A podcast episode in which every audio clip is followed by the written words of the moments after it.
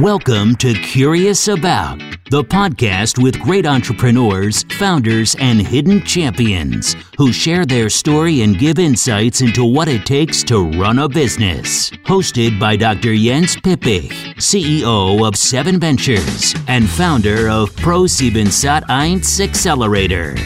Herzlich willkommen zur neuen Ausgabe von Curious About. Mein Name ist Jens Pippich und heute habe ich einen ausgewiesenen Fußballexperten zu Gast, Christian Seifert. Er ist Geschäftsführer der DFL Deutsche Fußballliga GmbH. Darüber hinaus ist er Sprecher des Präsidiums des DFL e.V. und Vizepräsident des Deutschen Fußballbundes. Aber stellen Sie sich doch bitte auch noch mal kurz selber vor. Das tue ich sehr gerne. Mein Name ist Christian Seifert. Ich bin Geschäftsführer der Deutschen Fußballliga seit dem Jahr 2005. Die Deutsche Fußballliga organisiert im Auftrag der 36 Clubs, die in der Bundesliga und zweiten Bundesliga in Deutschland spielen, den, die beiden Wettbewerbe Bundesliga und zweite Bundesliga.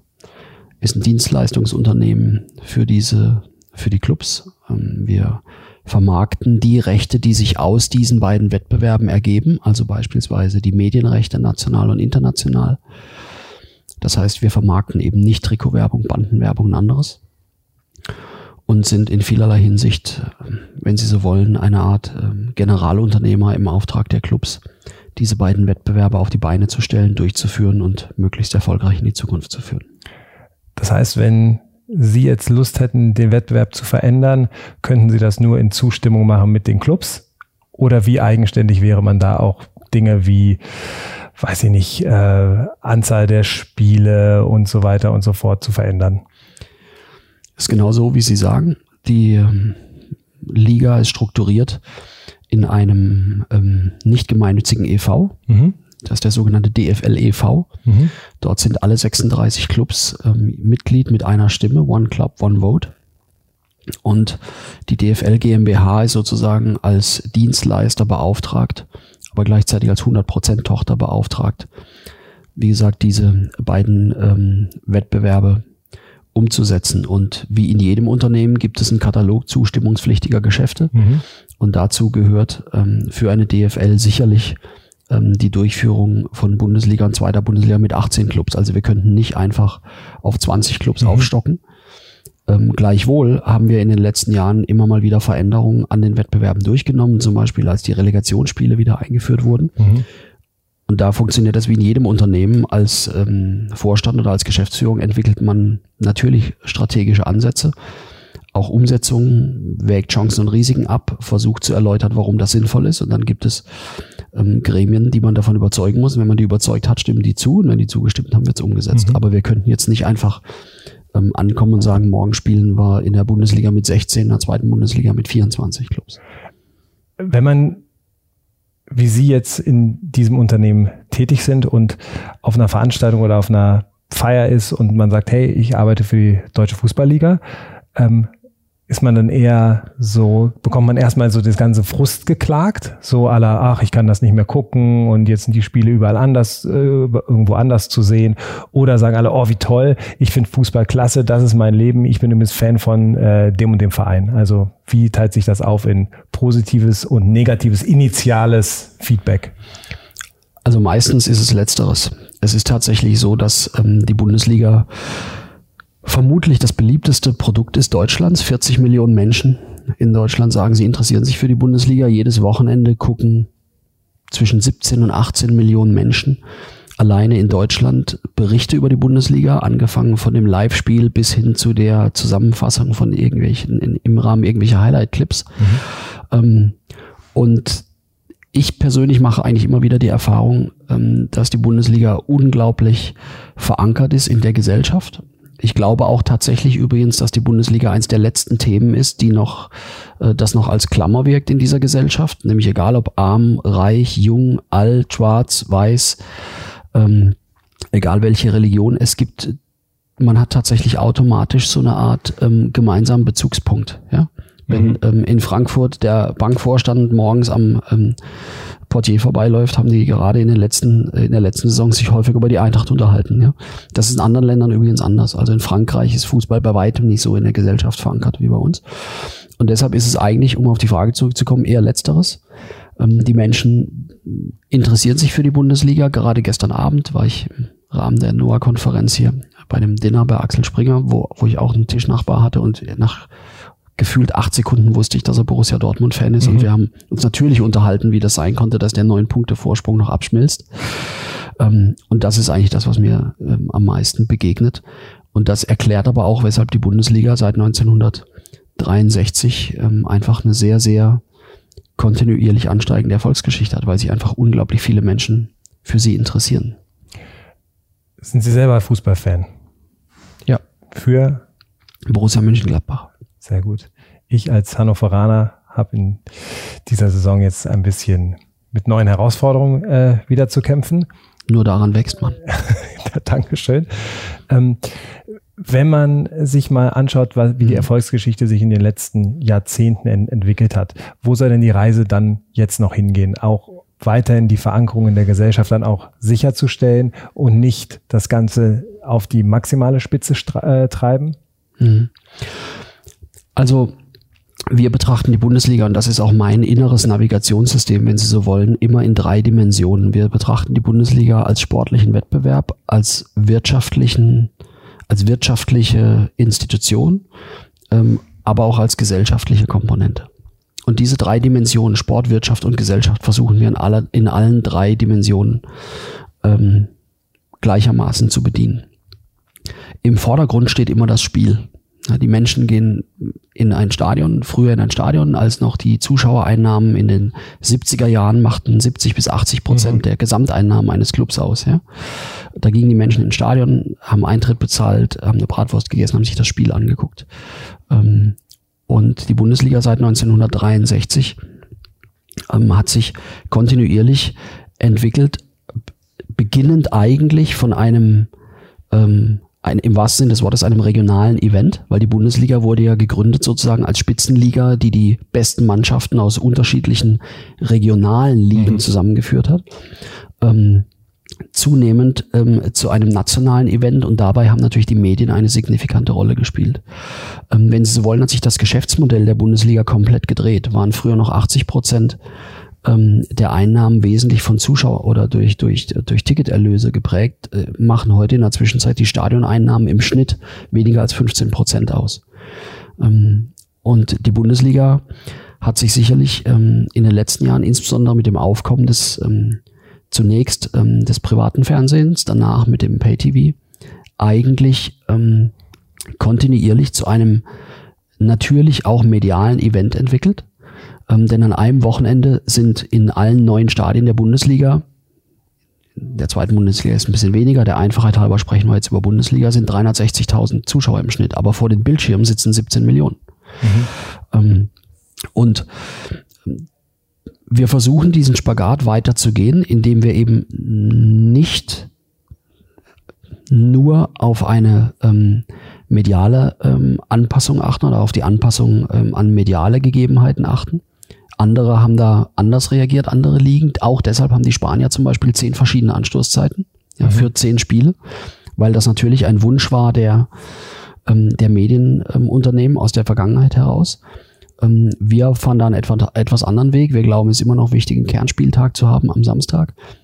Ähm, Natürlich gibt es ähm, Einzelspiele, die sich auch großer Beliebtheit erfreuen. Wir versuchen die aber ähm, auf der einen Seite in dem kulturellen Kontext Deutschlands immer zu sehen. Ja, und das ist eben bei uns 18.30 Uhr am Samstagabend ähm, ist ein Spiel in Spanien wird um 22 Uhr gespielt. Ja. Mhm. Da gehen aber auch alle erst um 21.30 Uhr essen. Das könnten ja. wir in Deutschland gar nicht umsetzen.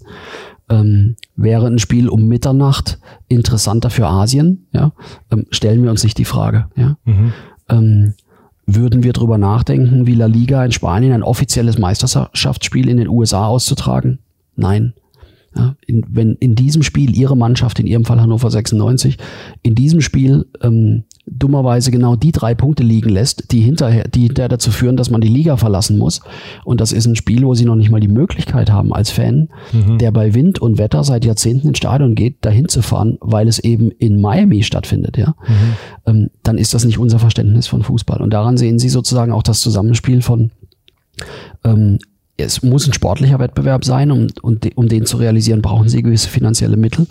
Ähm, es sind, ähm, sie brauchen wirtschaftlich, deshalb die wirtschaftlichen Rahmenbedingungen, wo mediale Einnahmen zunehmend eine Rolle spielen, aber eben auch die gesellschaftliche Komponente, ähm, dass wir nicht riskieren wollen, dass sich der, dass sich die, das Produkt Bundesliga von der Gesellschaft abkoppelt. Und wie sehr sehen das die Vereine auch so? Weil das ist, also sie mhm. könnten jetzt ja auch permanent quasi Druck bekommen, dass gesagt wird, nee, wir wollen einfach uns optimieren, wir wollen mehr Geld verdienen, vielleicht auch in der kurzen Frist. Und deshalb sind wir auch gewillt, davon ein bisschen abzurücken. Mhm. Und inwieweit sehen Sie sich da als, weiß nicht, Beschützer der gesellschaftlichen Verantwortung? Mhm. Also ich glaube, es wäre schwierig und auch ein Kampf, den man nicht gewinnen könnte, wenn wir die Bundesliga vor sich selbst schützen wollten. Mhm. Ähm, wir sehen aber schon eine sehr große Verantwortung auf Seiten der Clubs, was sie zum Beispiel daran festmachen können, dass ähm, ein Club wie Borussia Dortmund mit fast 80 oder mit 80.000 Zuschauern pro Schnitt im Spiel, das ist ziemlich genauso viel wie Manchester United, mhm. pro Saison 70 Millionen Euro weniger Umsatz macht, nur aufgrund der Höhe der Ticketerlöse. Mhm. Ja.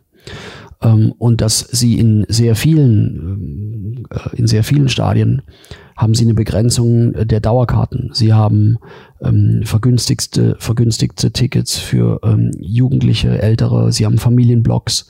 Ähm, der durchschnittliche Ticketpreis in Deutschland liegt deutlich unter dem beispielsweise in England. Und wenn wir Besuch haben aus Amerika oder England und wir sagen denen, dass ähm, in, der, in der gelben Wand in Dortmund oder ähm, in, bei Eintracht Frankfurt oder Bayern München oder Hannover 96, dass es dort eben Tickets gibt, die 12, 13 oder 14 Euro kosten, können die das gar nicht glauben. Und wenn sie ähm, jemals die viel gehypte und viel gelobte, zu Recht oft gelobte NBA sich ansehen und sie gehen mal im Madison Square Garden zu einem ganz normalen Spiel mhm. ähm, der New York Knicks, die ähm, um die 70 Saisonspiele haben ähm, und kaufen da mal ein nicht sehr gutes Ticket und gehen nochmal was trinken und was essen dann wissen sie, was es bedeutet, ähm, an der Preisschraube aber ganz stark nach oben zu drehen. Ja? Also insofern glaube ich, wird auch dadurch sehr dokumentiert, dass das, ähm, dass ein gesellschaftliches Bewusstsein da ist.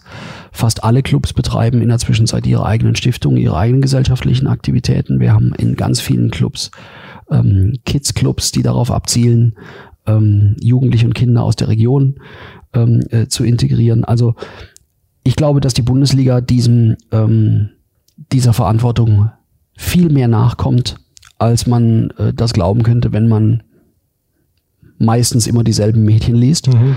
Ähm, und im Großen und Ganzen, glaube ich, bekommen wir diesen Spagat, eine der größten, und wir sind tatsächlich die sechstgrößte Sportliga der Welt, eine der größten Sportligen der Welt, die immer auch eine kommerzielle Veranstaltung sein muss.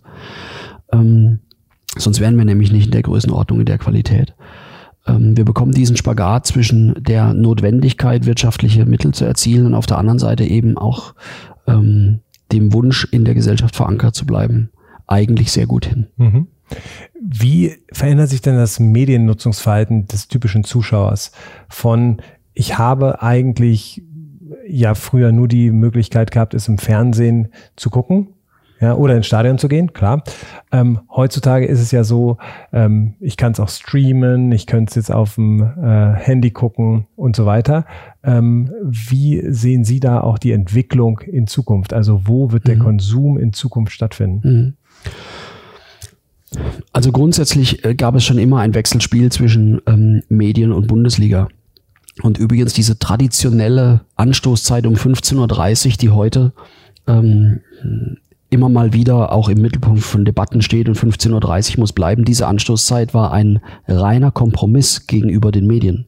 Weil eigentlich war die ursprüngliche ähm, Anstoßzeit ähm, 17 Uhr. Ähm, nur in den äh, 60er, 70er Jahren brauchten die Motorradboten so lang mit den Filmrollen ins Studio, ähm, dass die Zusammenfassung so spät kam. Und deshalb hat man den Anstoß auf 15.30 Uhr vorverlegt, nebenbei bemerkt. Ähm, was wir sehen ist, ähm, der Zuschauer äh, findet die Bundesliga ähm, und umgekehrt ist es genauso der Fall. Ja? Also wir sehen aus unserer Marktforschung, ähm, wie gesagt, 40 Millionen Menschen interessieren sich dafür. Wir haben, wir betreiben sehr, sehr viel Marktforschung. Ja? Wir betrachten die Bundesliga als ein zum Glück intensiv konsumiertes Produkt, nehmen das aber nicht als Selbstverständlichkeit hin. Und was wir sehen ist, dass die Plattformen der Sender, auf der, der auf der die Bundesliga läuft ähm, oder auf dem die Bundesliga läuft, ähm, ich will nicht sagen, ist fast egal, ähm, aber auf Dauer gesehen ähm, wird der Zuschauer die Bundesliga immer finden. In der Vergangenheit fand er sie im Free TV, dann fand er sie im Pay TV. Ähm, mit der Vervielfältigung der erstens mal Distributionswege, zweitens ähm, der verfügbaren Bildschirme, ähm, flexibilisiert sich der, der Konsum des Medieninhaltes Bundesliga, so wie sich auch der Konsum ähm, ähm, des, des Medieninhaltes Musik flexibilisiert mhm. hat. Am Ende des Tages sehe ich das immer erstmal als Erweiterung der, der Möglichkeiten des Konsumenten. Ähm, und ähm, was sich da durchsetzt, entscheiden eben nicht Businesspläne und entscheidet auch nicht die Bundesliga, sondern entscheidet der Konsument. Ähm, und wir haben uns in den letzten Jahren versucht, natürlich an diese Entwicklung ähm, anzupassen. Zum einen technologisch, zum anderen aber auch was die Bildschirme, was beispielsweise ähm, die verfügbaren Bildschirme angeht. Wir als Bundesliga können darauf Einfluss nehmen, indem wir die Produktion entsprechend gestalten, indem wir zum Beispiel vor einigen Jahren unser ähm, unser Design komplett umgestellt haben auf Flat Design, weil wir eben auch auf kleineren Bildschirmen funktionieren müssen. Ähm, wir wurden letztes Jahr als ähm, die beste Digitalmarke Deutschlands ausgezeichnet. Ähm, wir beschäftigen uns intensiv ähm, mit Bild- und, und, und Tonkonzepten, auch und gerade für kleinere Endgeräte, mhm. sehen aber aus unserer Marktforschung auch, dass der Konsument völlig egal, ob ähm, äh, Generation X oder ähm, Generation Z dazu tendiert, immer den größtmöglich verfügbaren Bildschirm zu nutzen für die Bundesliga. Ja?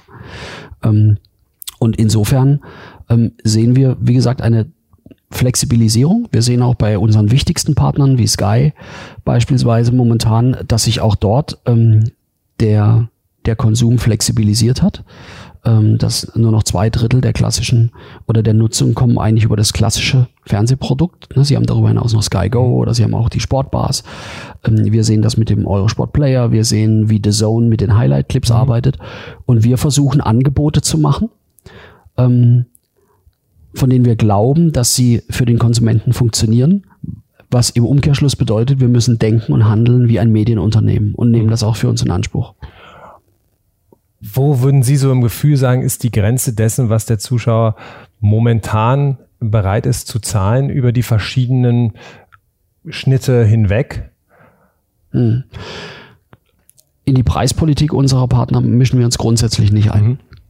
Ähm, die Bundesliga ist ein qualitativ hochwertiger ähm, Inhalt, wie alle großen Sportevents eigentlich der aus Sicht eines Medienunternehmens erstmal extrem verlässlichen Content darstellt. Das heißt, wir sind eben nicht davon abhängig, dass der Drehbuchautor von Game of Thrones sagt, jetzt schreibe ich halt noch ein Drehbuch oder dass mhm. die Schauspielerin oder der Schauspieler plötzlich sagt, ach, ich sehe mich in der Rolle nicht mehr und hört auf.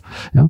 Ähm, sondern die Bundesliga ist ein extrem verlässlicher Content, neun Monate pro Jahr und egal was passiert, nächstes Jahr im August geht's wieder los. Ja? Ähm, wir haben eben 530 Spieler, nicht nur drei Hauptdarsteller. Mhm. Das ist erstmal wichtig aus Sicht eines Medienunternehmens. Zum Zweiten ähm, versuchen wir, wie gesagt, ähm, Angebote zu machen, indem wir die Welt sehen wie ein Medienunternehmen. Wir betrachten uns auch als das internationalste Medienunternehmen Deutschlands, ne, weil wir distribuieren unseren Content in über 200 Ländern. Das mhm. Äh, sind mehr als die UNO hat, Mitglieder das, hat. Ja, mehr als die UNO und ganz sicher mehr als äh, zum Beispiel auch Ihr Arbeitgeber beliefert ja. mit seinem Content. Ähm, die Frage ist jetzt, ähm, Sie haben gefragt, naja, wo ist die Preisgrenze? Die definiert am Ende des Tages immer der Konsument. Die NBA beginnt jetzt zu experimentieren mit äh, im Prinzip Mikro, äh, Micropricing ähm, im letzten Viertel. Ja? Mhm. Äh, wenn plötzlich das Spiel besonders interessant ist oder vielleicht sogar nur für die letzten fünf Minuten. Ja? Mhm. Ähm, es steht 98 zu 98. Willst du jetzt die letzten zwei Minuten angucken? Dann buche jetzt. Ja? Ähm, wir sehen natürlich auch da, wie gesagt, eine Flexibilisierung des Konsums bedeutet auch immer irgendwie unter Umständen eine Flexibilisierung ähm, der Vertragsangelegenheiten. Auf der anderen Seite ist der deutsche Konsument natürlich auch ähm, sehr, sehr bequem und auch durchaus sehr treu. Ja, was ich aus meiner Zeit bei Karstadt Quelle gelernt habe davor, ich war ja auch mal bei Pro7, äh, bei MTV. In Deutschland gilt für mich nach wie vor Mid is Shit. Ja, also entweder sind sie echt günstig und gratis oder fast gratis oder sie ähm, liefern einfach, ähm, wie man so schön sagt, Value for Money. Und das hat die Bundesliga in den letzten Jahren getan.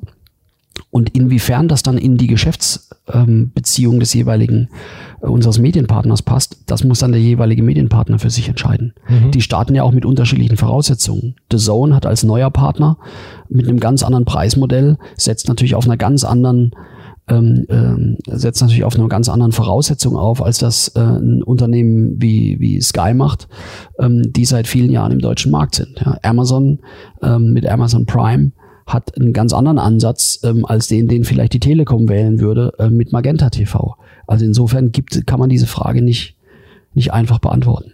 Sind Sie denn froh, dass es jetzt mehr Spieler am Markt gibt, die ähm, Interesse an den Inhalten haben können, weil es mehr Plattformen gibt über, durch digitale Verbreitungsmöglichkeiten? Also ich bin grundsätzlich jemand, der Wettbewerb ähm, sehr schätzt, weil ich tatsächlich glaube, dass der das Wettbewerb ähm, Märkte und auch ähm, Menschen und Organisationen einfach weiterentwickelt. Ähm, jemand, den ich sehr schätze und mit dem ich auch sehr gut bekannt bin, der ehemalige CEO von, von Disney, Michael Eisner, sagte mir, sagte zu mir mal, Competition brings the best out of the product and the worst out of the people. Ähm, und so ein bisschen ist es ja so. Ja? Grundsätzlich zeigt erstmal dieser Wettbewerb ähm, und dass es, dass sich mehr Menschen oder auch mehr Unternehmen für die Bundesliga interessieren, zeigt, spricht ja erstmal für die Attraktivität des Produktes. Und das macht mich natürlich erstmal zufrieden, denn ich, es ist mein Job und die Clubs messen, auch die DFL und auch mich daran, ob wir die Bundesliga in einer Art und Weise gestalten und darbringen und medial produzieren, dass sie für Medienunternehmen interessant ist. Mhm. Ähm, wir haben in den letzten Jahren gesehen, dass das keine Selbstverständlichkeit ist. Denken Sie an den Niedergang von Tennis. Ja? Tennis war ein ganz großes Thema. Natürlich in erster Linie auch durch deutschen Erfolge, Boris Becker, Steffi Graf, aber im Management des Produktes Tennis wurden auch Fehler gemacht. Plötzlich sahen sie die Nummer 237 gegen die Nummer 128 drei Stunden äh, live auf Sand. Ja? Und es war eine absolute ähm, äh, ähm, es war einfach ein, ein, ein Überangebot da. Ja? Ähm, ich glaube auch, dass sich die UEFA in der Zwischenzeit überlegen würde, ob sie die Champions League nochmal komplett ins Pay-TV gibt. Also man, ne, die Formel 1 hatte, glaube ich, schwierige Zeiten, wenn sie den Eindruck haben, ist eigentlich fast egal, wer fährt, weil wenn das Boden, das, eine Bodenblech richtig gebogen ist, dann gewinnen sie schon irgendwie. Ne? Mhm. Ähm, oder die Tour de France hat unter Doping gelitten. Also es ist keine Selbstverständlichkeit, dass man eine sehr, sehr privilegierte Position als Sportliga auf alle Zeiten hält. Ja? Mhm. Ähm, und das muss man immer im Hinterkopf behalten. Und insofern bin ich erstmal froh, dass es, dass die Nachfrage da ist. Das bestätigt uns in gewisser Hinsicht auch in der, in der Gestaltung und in der Politik, ähm, diese Liga zu führen. und ich persönlich glaube, dass wir das in den letzten Jahren auch ganz gut gemacht haben. Wir stehen unter Aufsicht des Kartellamtes, was die Rechtevergabe angeht können also nicht alles machen, was wir wollen. Finde ich aber auch völlig okay, dass wir nicht alles machen können, was wir wollen, weil wir sind nun mal ein Content, ähm, entlang dessen sich auch Medienstrukturen in einem Land entwickeln. Ja? Ähm, und insofern ähm, freut mich das und wir werden sehen, wer sich dann hinterher bei der Rechtevergabe durchsetzt, mhm. wie das in den letzten Jahren auch schon war. Bei Spotify oder durch das Aufkommen von Spotify hat sich ja, habe ich letztens gelesen, etwas entwickelt, und zwar hat sich die Länge der Musikstücke verkürzt. Mhm. Ja, weil man als Künstler nach Anzahl der Plays bezahlt wird und nicht nach der Länge. Somit sind die Anzahl der Tracks auf Alben wird größer, die Länge der Tracks wird kürzer, damit man sie häufiger abspielen muss. Können Sie sich sowas auch theoretisch bei der Bundesliga vorstellen, dass man einfach merkt, die Aufmerksamkeitsspanne der Nutzer wird immer kürzer und vielleicht sind in x Jahren die Spiele nur noch 60 Minuten lang? Also nur mal so als. Ja, schon klar. Also ähm, es wurde schon vor Jahren ähm, wurden mal äh, wurden Vorschläge gemacht, ob man nicht noch äh, eine zweite Halbzeit einführt und so weiter und so fort. Aber im Grunde genommen, wir beschäftigen uns zunächst mal sehr, sehr, sehr intensiv mit dem Medienprodukt Bundesliga. Wir haben gerade eine sehr interessante Studie gemacht über die, wie eigentlich die Generation Z die Bundesliga konsumiert und Selbstverständlich ist es so, ja, da ist der Wunsch nach immer kürzer oder nach tendenziell eher kürzeren Formaten. Ähm, wir sehen, dass ein Drittel ähm, gerade der Generation Z nutzt äh, bereits bei der Bundesliga ähm, tatsächlich in zweiten, äh, beim Konsum der Bundesliga ein zweites, ähm, einen zweiten Bildschirm, ähm, vorwiegend ein Smartphone. Darüber wird vor allem ähm, werden Informationen über das Spiel abgerufen, Parallelinformationen, ähm, Informationen über, über parallel stattfindende Spiele. Ja? Also wie steht's eigentlich da? Und ja. ich gucke mir den Live-Ticker an. Ähm, oder ich kommentiere das Spiel ja? in einem sozialen Umfeld. Ähm, früher hat man halt den Fernseher angeschrien und heute ähm, schickt man halt irgendwelche ähm, GIFs mit schreienden Menschen durch die Welt, wenn halt ein Tor fällt, ja. Wie sie wahrscheinlich letztes Jahr ab und zu mal bei Hannover 96. und Ähm, also insofern sehen wir schon, dass sich das Mediennutzungsverhalten verändert. Ähm, das Spiel deshalb zu verkürzen wäre, glaube ich, nicht der richtige Ansatz. Ähm, ich glaube auch, dass wir da eigentlich ganz gut aufgestellt sind. Die NFL, wenn Sie mich fragen, mit Spiellängen von fast dreieinhalb Stunden oder der Major League Baseball mit sehr, sehr langen Spielen und, und regulären, über 160 reguläre ähm, Saisonspiele eines Teams, steht da, glaube ich, nochmal vor anderen Herausforderungen, den Spannungsbogen aufrechtzuerhalten. Ähm, ich glaube nicht, dass es Veränderungen im Spiel geben wird, aber sehr wohl in der Aufbereitung, in der Darbringung des Spiels. Ja. Das sehen wir jetzt schon an, an unseren medialen ähm, medialen Angeboten. Früher gab es eben die Live-Spiele und es gab die Highlights äh, und das war's. Ja, wir haben vor einigen Jahren angefangen, ähm, Clip-Formate einzuführen, die heute bei The Zone zu sehen sind, wo, wo sie 40 Minuten, etwa 40 Minuten nach Spielende ähm, bereits die ersten Zusammenfassungen sehen müssen, äh, sehen können. Was aber auch heißt, sie sind flexibel, wenn sie mobil sind. Sie müssen nicht eine Highlight-Show abwarten, wo sie nicht genau wissen, wann ihr Club spielt. Ähm, Heißt aber umgekehrt auch, die Produktionszyklen in den Medienunternehmen müssen darauf ausgerichtet sein zu produzieren. Heißt aber umgekehrt auch, wir haben ähm, Distributionsnetzwerk, in dem wir ein eigenes Glasfasernetz betreiben, beziehungsweise angemietet haben. Aber ich nenne das eben so einen eigenen Glasfaserring betreiben, damit auch die Bilder sehr, sehr schnell ähm, bei den Unternehmen sind. Und die, die Nutzung technologischer Möglichkeiten in der Produktion und in der Distribution ähm, hin zum Kunden nimmt eben zu. Und ich glaube, da wird die größten, da wird es größere, noch größere Veränderungen geben als schon in letzter mhm. Zeit. Aber dass wir deshalb ins Spiel eingreifen und machen irgendwie äh, das Spiel kürzer oder wir spielen mit zwei Bällen oder so, das wird nicht der Fall sein. Welche Rolle spielen Startups für Sie? Ähm, für uns als DFL, und deshalb bin ich auch heute hier bei der NOAA-Konferenz, eine zunehmend wichtigere. Wir haben vor einiger Zeit unser DFL for Equity-Programm aufgelegt wo wir im Prinzip Assets der DFL ähm, gegen Unternehmensanteile eintauschen, wenn Sie so wollen, ähm, weil wir glauben und sehen, wie Sie auch und viele andere auch, dass sehr, sehr viel Geld im Markt ist, aber ähm, die echten Assets in Form von Rechten, von Daten, von Bildern, von Netzwerk, von Know-how, von Marke ähm, spielen eben zunehmend auch eine Rolle ähm, im Bereich ähm, und wir haben hier die ersten Beteiligung, eine erste Beteiligung getätigt, die nächsten kommen alsbald, ähm, weil wir glauben, dass einfach Startups eine, ähm, gerade auch in der Sportindustrie, wenn es an der richtigen Stelle passiert, ähm, durchaus die Entwicklung beschleunigen können, das Angebot bereichern können. Im Sport generell ähm, sind wir, glaube ich, in Europa deutlich hinten dran im Vergleich äh, zu den USA. Damit möchte ich jetzt nicht ein, mich einreihen in diejenigen, die sagen, ah, in der USA ist alles viel weiter. Das hat einfach äh, strukturelle Gründe. In Amerika haben sie vier große Ligen, die nicht umsonst die vier größten Profiligen der Welt sind. Auch deshalb, weil sie im größten Medienmarkt der Welt agieren, ähm, die zusammengerechnet eine Multimilliarden Sports Entertainment Industry darstellen. Ähm, in der Bundesliga in Deutschland ist die mit Abstand größte Liga die Bundesliga mit 3,4 Milliarden Euro. Die zweitgrößte Liga ist die zweite Bundesliga mit knapp 600 Millionen und dann kommen Handball, Basketball, Eishockey in der Größenordnung 150. Das heißt, schon das reine Volumen an an Sport sozusagen und an professionell betriebenem Sport auf einem gewissen finanziellen Level ist nicht zu vergleichen mit dem in der USA. Weshalb ähm, ich sogar finde, dass in den letzten Jahren ähm, angesichts des Volumens, das wir haben im deutschen Markt, aber auch in Europa, sogar vergleichsweise viele interessante Startups auf den Markt gekommen sind. Ähm, aber ähm, wenn Sie selbst die aller, allergrößten Ligen zusammennehmen, die fünf großen Ligen in Europa, dann sind das 15 Milliarden mhm. Umsatz, die da gemacht werden. Ähm, in Ligen, in denen zusammen ähm, 98 Clubs spielen. Und da ist einfach die Frage, wie groß ist der Markt generell, um hier als Startup auch ähm, tatsächlich das anzustreben, was ja viele anstreben, ne? nämlich einen globalen Rollout oder was mhm. auch immer. Ähm, Sport klingt natürlich immer sexy, aber Sport, noch dazu Profisport auf dem Level, auf dem eine Bundesliga spielt, ist natürlich auch sehr teuer. Mhm. Ähm, dass man sich, glaube ich, schon sehr, sehr genau angucken muss, ähm, wo ein wo ein Startup auch eine gewisse Perspektive und einen gewissen Markt hat. Mhm. Welche Bereiche interessieren Sie da besonders?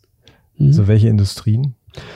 Ähm, unsere die DFL hat eine Besonderheit äh, im Vergleich zu allen anderen großen professionellen Ligen. Wir betreiben die gesamte Wertschöpfungskette ähm, unter eigener Kontrolle, angefangen von der TV-Produktion ähm, über die Gewinnung der Daten, ähm, über, den, über die Produktion von Content, ähm, über den internationalen Vertrieb.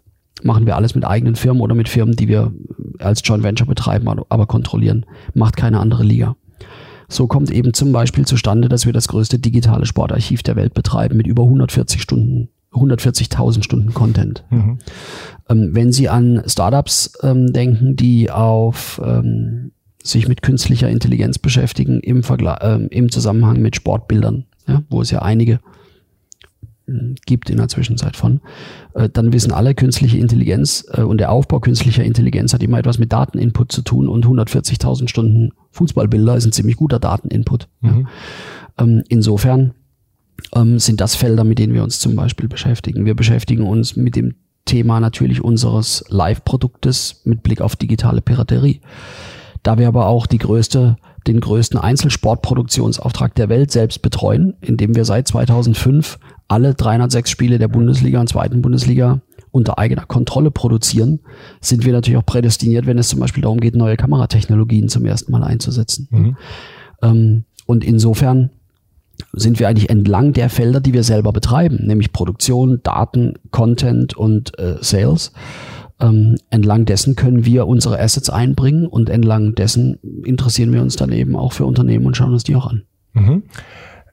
Habe ich übrigens abgeguckt, ein bisschen von Pro7 die Bezeichnung, weil Media for Equity mhm. ähm, fand ich eine smarte Bezeichnung und dann fand ich DFL for Equity passt auch ganz gut ich finde äh, ich finde es immer persönlich sehr gut, wenn Unternehmen, die Assets haben, die spannend sind für Startups, sich dem öffnen und einfach sagen, okay, wir geben das, was man woanders am Markt mhm. nicht bekommt, also was über Geld hinausgeht. Ja. Ähm, ich gebe das rein, um dadurch ein bisschen dem Ökosystem auch zu helfen, aber natürlich auch im Erfolgsfall davon zu profitieren. Klar. Also das, die erste Beteiligung, die wir realisiert haben, war Track 160. Das ist ein israelischer Startup, die sich auf ähm, eine rein optische auf, auf, eine, ähm, auf ein optisches Spieler-Tracking konzentriert mhm. haben und in Verbindung mit künstlicher Intelligenz äh, daran arbeiten, ähm, würde ich mal sagen, gewisse Automatismen ähm, von Spielern, von Mannschaften herauszufiltern. Ähm, wir haben uns an Track 160 beteiligt ähm, und allein durch die Beteiligung hat dieser Startup natürlich die Möglichkeit, nicht mehr irgendetwas zu entwickeln und dann ähm, zu kommen und zu präsentieren, sondern ähm, wir betreiben da auch so einen Embedded-Ansatz. Ja, wir haben ein eigenes Key-Account-Management eingerichtet, die dann diese Startups eben nicht wie ein Fonds quasi ähm, über die G&V und über die Strategie managt, sondern im wahrsten Sinne des Wortes an die Hand nimmt und durch das ähm, DFL-Universum führt. Das heißt, mhm. wir sind zu Clubs, hat, dieser Startup hatte die Möglichkeit, Clubs eine Woche lang zu begleiten und zu sehen, wie wird dort eigentlich wirklich Analyse-Software eingesetzt. Ja? Ähm, wie wird eigentlich, welche Bedarf hat eigentlich tatsächlich der Trainer, welche Bedarf hat eigentlich tatsächlich ähm, die medizinische Abteilung. Und das sind natürlich Assets, die können Sie, die kann Ihnen äh, kein Investor, außer er kennt zufällig mal einen, aber sicherlich nicht in der Fläche äh, bieten, wie wir das können, plus Zugang ähm, zu unseren Spieldaten zu gewähren etc. Und wie finden Sie die Startups? Also gerade auch wenn Sie sagen, es ist jetzt ein israelisches Startup, ist ja äh, auch immer die Frage, kommt das Startup auf die DFL zu? Wissen die, also ist das in deren Radar? Mhm. Ja, also wir arbeiten natürlich dran, so eine Deal-Pipeline aufzubauen, klar. Ähm, wir prüfen derzeit, ähm, würde ich mal sagen, intensiver eigentlich immer zwischen drei und fünf. Mhm. Ähm, die wir uns angucken, weil wir auch nicht, das ist nicht unser Kerngeschäft. Ne? Wir sind dabei, so eine Infrastruktur aufzubauen. Wir unter Umständen kooperieren wir auch an der einen oder anderen Stelle mit Private Equities oder auch VCs, je nachdem, in welchem Stadium sich so ein Startup befindet. Ähm, und schauen uns das schon genau an. Wie ich das finde, hm, ähm, manche finde ich ziemlich gut, manche aber auch nicht. Ja, mhm. weil offen gestanden, Sport klingt natürlich erstmal gut, ja. Ähm, was ich nicht mehr hören kann, ist, wir sind das Netflix von irgendwas, ja. Ähm, und gerade wenn es um Sport geht und um eine der größten Profiligen, ist auch sehr, sehr oft, oder hatte ich schon den Eindruck, dass ich dachte, hm, darauf hätte man vorher kommen können. Also wenn man sich ein bisschen damit beschäftigt, dann weiß man, dass man nicht einfach mal schnell so Rechte verwenden kann, um dann ähm, ziemlich zeitnah irgendwelche Live-Bilder auszustrahlen. Ne? Ähm, Das, da haben dann manche vielleicht House of Highlights irgendwie vor Augen, wo du einfach erstmal gegen sämtliche rechtlichen Rahmenbedingungen verstößt, dann eine Klage am Hals hast und hinterher gekauft wirst von, vom Bleacher Report. Dann ist es vielleicht nochmal gut gegangen, ja. Ähm, aber dass man bei einer Liga, die im Jahr 1,2 Milliarden Euro Umsatz macht, ähm, mit Medienrechten, dass man nicht einfach irgendwelche Medienrechte mal ebenso einbauen kann in einen äh, tragenden Businessplan mhm. über Jahre hinweg und das soll sich dann auch noch global ausrollen. Darauf kann man kommen. Also, ähm, das ist manchmal ein bisschen schwierig, weil Sport ist natürlich schon ein sehr, sehr ausdifferenzierter und vor allem sehr ausvermarkteter Bereich. Ja? Und da noch Nischen zu finden, wo sie tatsächlich einen Mehrwert leisten können, der aber noch nicht von einem Sponsor, ähm, von einem anderen Dienstleister oder von dem Club selbst belegt ist, das ist nicht immer ganz so einfach. Mhm. Und wo was treibt Sie an? Wo geht für Sie die Reise hin? Wollen Sie jetzt selber nochmal äh, gründen, wenn Sie sagen, Mensch, da gibt es doch Startup-Ideen, die finde ich auch selber ganz spannend? Oder bleiben Sie bis zur Rente bei der DFL? ähm, also zunächst mal bin ich angestellter Geschäftsführer bei der DFL und ähm, habe da auch noch einige Jahre Vertrag. Ähm, und ähm, insofern ist das für mich fahre ich immer sehr, sehr stark nach der, nach der ähm, Clean Desk Policy. Ja. Also auch wenn es auch nur im Ansatz Interessenskonflikte gäbe, würde ich, ähm, beschäftige ich mich nicht damit. Ja. Und da ich das seit 15 Jahren mache und ein extrem breites Netzwerk habe innerhalb natürlich der, der internationalen Sport- und Medienbranche, ähm, wäre es für mich schon extrem schwierig, jetzt auch noch äh, sozusagen privates Engagement an den Tag zu legen. Das ist auch ehrlich gesagt nicht das, was die Clubs von mir erwarten und auch zu Recht. Ja. Nächstes Jahr im April, vielleicht März, April, Mai, findet die nächste Rechtevergabe statt. Da geht es um ähm, 10 bis 50 Prozent der Einnahmen eines jeden Clubs. So viel macht nämlich der nationale Medienvertrag mhm. aus. Ähm, und da dürfen die Clubs zu Recht davon ausgehen, äh, dass ich mich darauf mal als allererstes konzentriere. Ähm, wie das mittel- und langfristig aussieht, kann ich nicht sagen. Ähm, was ich merke, ist, dass der Bereich Sport im weitesten Sinne, nennen wir es mal Broader Sport, ja, äh, Broader Sports Sector, wie die Amerikaner sagen, dass der zunehmend an Bedeutung gewinnt. Also die Anzahl der, ähm, der durchaus namhaften ähm, Private Equity Firmen, ähm, die auf mich zukommen und fragen mal hier nach einer Einschätzung und da geht vielleicht einer an den Markt und da äh, ist ein Börsengang geplant und wir sehen, wie sehen wir das? Ähm, die hat deutlich zugenommen in den mhm. letzten 12 bis 18 Monaten. Daran sehe ich, dass das, dass das Feld an sich attraktiver wird. Ob ich irgendwann mal für den Fall, ähm, dass ich da mehr Zeit haben sollte äh, und vielleicht irgendwann mal nicht mehr für die DFL tätig bin und 15 Jahre ist ja schon ganz schön lang mhm. in der Funktion, ob mich das irgendwann mal interessiert, ähm, da ist es jetzt wahrscheinlich noch ein bisschen früh drüber zu äh, mhm. spekulieren. Da müsste ich dann zu der Spielerfloskel ähm, greifen. Im Fußball kann alles passieren. ähm, noch, noch eine Frage zu Ihrer Arbeitswoche. Das würde mich nochmal interessieren. Arbeiten Sie immer inklusive Samstags? Ja, oder arbeiten Sie eigentlich wirklich nur Montag bis Freitag und sind mhm. dann am Wochenende hauptsächlich Konsument?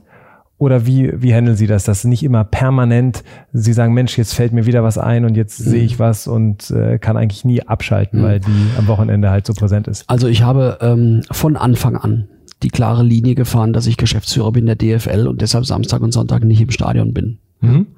Ähm, das habe ich von Anfang an klar gemacht und das äh, ziehe ich jetzt auch durch seit 14 Jahren. Das ändere ich jetzt auch nicht mehr, es sei denn, ich gehe halt mal zum Stadion. Aber ähm, ich bin verantwortlich für die Bundesliga und für alle 36 Clubs. Ähm, und da findet die Arbeit hauptsächlich von Montag bis Freitag statt. Man ist aber zwangsläufig, wenn das Produkt, ähm, das Hauptprodukt Samstag, Sonntag stattfindet, dann ist man natürlich dennoch always on, ja.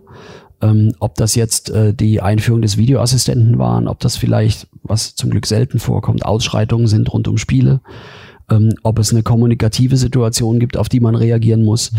Ähm, da sind sie sowieso always on. Ich habe so ein bisschen das Schicksal, wie wahrscheinlich viele andere auch, die in der Branche arbeiten. Sie gucken dann ein Spiel einfach nicht mehr nur so. Mhm. Ja? Ähm, sondern ich schaue da natürlich schon, ähm, hat die Regieeinstellung jetzt gepasst? Warum kommt die Einspielung des Videoassistenten zu spät? Ähm, aber es gelingt mir immer auch noch, ähm, mich ähm, über das Gegentor für die favorisierte Mannschaft aufzuregen, einfach deshalb, weil ich mir, ähm, äh, weil ich mir ein anderes Ergebnis gewünscht hätte.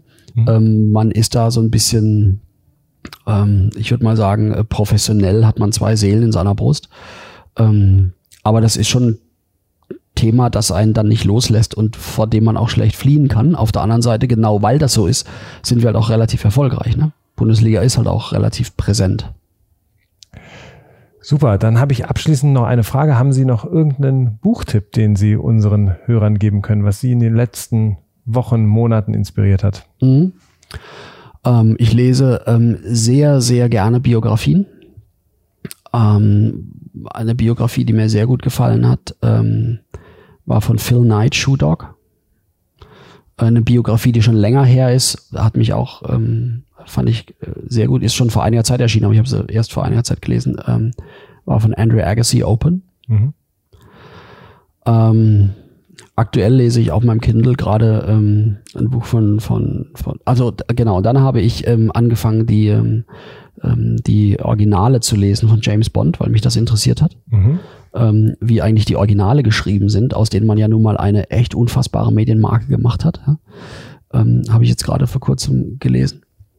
Ähm, ja, das sind so die mhm. Bücher, mit denen ich mich äh, befasse. Madeleine Albright, Madam Secretary, ist auch schon länger her. Aha. Auch ein ganz, ganz spannendes Buch, auch jetzt gerade rund äh, um die Verwerfung ähm, in der Weltpolitik. Extrem interessant zu lesen, wie damals ähm, auch die, ähm, ja, die Verhandlungen im Nahen Osten geführt wurden von, von Clinton und ihr. Also ich mag Biografien einfach sehr gern. Super, dann bedanke ich mich für das Gespräch. Hat viel Spaß gemacht und ich bin mal gespannt, wo sich die DFL hinentwickelt und was die nächsten Jahre dann da so bringen werden. Danke für das Gespräch. You've been listening to Curious About, the podcast with great entrepreneurs, founders, and hidden champions with Dr. Jens Pippig. Subscribe on iTunes, Spotify, or Google Play and get fresh new episodes. Until next time, stay curious.